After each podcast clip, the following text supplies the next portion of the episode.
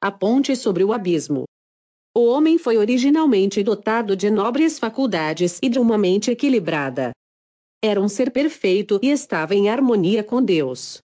Seus pensamentos eram puros e seus desejos eram santos. Mas, por causa da desobediência, sua mente se tornou pervertida e o egoísmo suplantou o amor.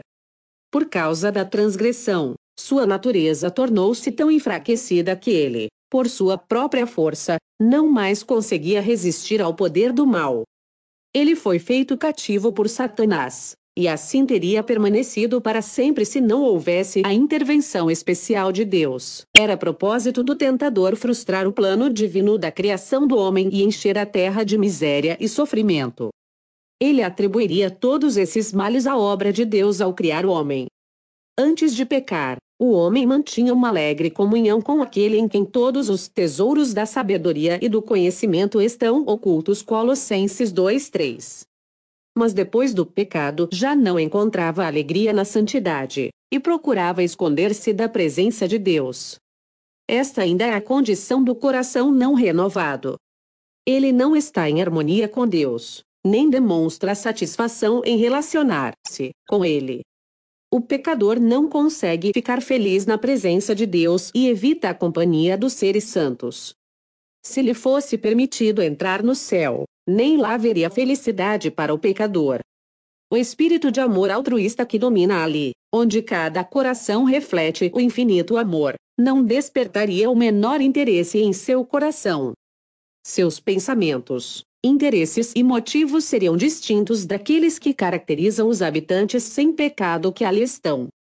Ele seria uma nota dissonante na música celestial. Para ele, o céu seria um lugar de tortura. E desejaria esconder-se daquele que ali é luz e fonte de toda alegria. Não é um decreto arbitrário de Deus que exclui os ímpios do céu. Eles ficam do lado de fora por se sentirem inadequados na companhia dos santos. Para eles, a glória de Deus seria um fogo consumidor. Prefeririam que logo viesse a destruição para que não tivessem de enfrentar o encontro com aquele que morreu para redimi-los. Por nós mesmos, é impossível escapar do abismo de pecado em que estamos afundados. Nosso coração é mau e não podemos mudá-lo. Quem da imundície poderá tirar coisa pura? Ninguém. Jó 14, 4 Ó, pedor da carne, é inimizade contra Deus Romanos 8:7. A educação, a cultura, o exercício da vontade, o esforço humano, todas essas coisas têm sua importância, mas nesse caso não têm poder para mudar a situação. Podem até produzir um comportamento aparentemente correto, mas não transformar o coração nem purificar as fontes da vida. É preciso que haja um poder que opere no interior, uma vida nova vinda de cima, para que o homem passe do estado pecaminoso para a santidade. Esse poder é Cristo. Somente Sua graça poderá vitalizar as inertes faculdades espirituais e atrair a pessoa para Deus, para a santidade. O Salvador disse: Se alguém não nascer de novo, a menos que receba um coração novo, novos desejos, propósitos e motivos, e passe a viver uma vida nova, não pode ver o reino de Deus. João 3:3. A ideia de que é preciso apenas desenvolver o bem que existe naturalmente dentro da pessoa é um engano fatal. O homem natural não aceita as coisas do Espírito de Deus, porque eles são loucura. E não pode entendê-las, porque elas se discernem espiritualmente. 1 Coríntios 2 e 14. Não te admires de eu te dizer, importa-vos nascer-te. Novo João 3,7. Está escrito acerca de Cristo. A vida estava nele, e a vida era a luz dos homens. João 1,4. Ele é o único nome dado entre os homens, pelo qual importa que sejamos salvos. Atos 4 e 12. Não basta perceber o compassivo amor de Deus, enxergar a benevolência e a bondade paternal do seu caráter, não basta discernir a sabedoria e a justiça da sua lei para ver que ela está alicerçada sobre o eterno princípio do amor. O apóstolo Paulo viu tudo isso quando exclamou: Consinto com a lei, que é boa. A lei é santa. E o mandamento, santo, e justo, e bom.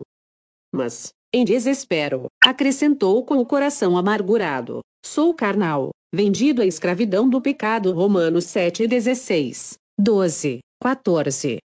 Ele anelava a pureza, a justiça, coisas que, por si mesmo, não tinha forças para alcançar, e clamou: Desventurado homem que sou! Quem me livrará do corpo desta morte? Romanos 7 e 24. Esse é o clamor que vem de corações atribulados em todas as terras e em todas as épocas. Para todos, existe apenas uma resposta: Eis o Cordeiro de Deus, que tira o pecado do mundo. João 1 29. São muitas as imagens pelas quais o Espírito de Deus tem procurado ilustrar esta verdade, deixando-a clara para as pessoas que desejam livrar-se do pesado fardo da culpa. Quando Jacó fugiu da casa do seu pai, depois de ter pecado enganando Esaú, ficou abatido pelo sentimento de culpa.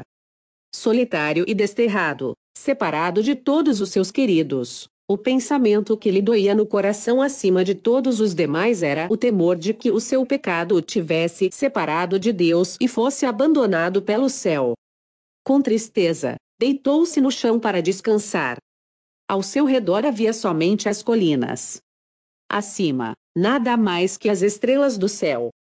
Enquanto dormia, uma luz estranha iluminou sua vista. Subitamente, do lugar onde se deitara, viu grandes degraus sombrios que pareciam erguer-se até os portais do céu. Sobre eles, anjos de Deus subiam e desciam. Das gloriosas alturas, ouviu-se a voz divina numa mensagem de conforto e esperança. Dessa maneira é que foi revelado a Jacó aquilo que poderia suprir a necessidade e o desejo de seu coração, um Salvador. Com alegria e gratidão, ele viu a revelação da maneira pela qual ele, um pecador, poderia voltar à comunhão com Deus. A mística escada do seu sonho representava Jesus, o único meio de comunicação entre Deus e o homem. Essa é a mesma imagem que Cristo utilizou em sua conversa com Natanael, quando disse: Vereis o céu aberto e os anjos de Deus subindo e descendo sobre o Filho do Homem. João 1,51.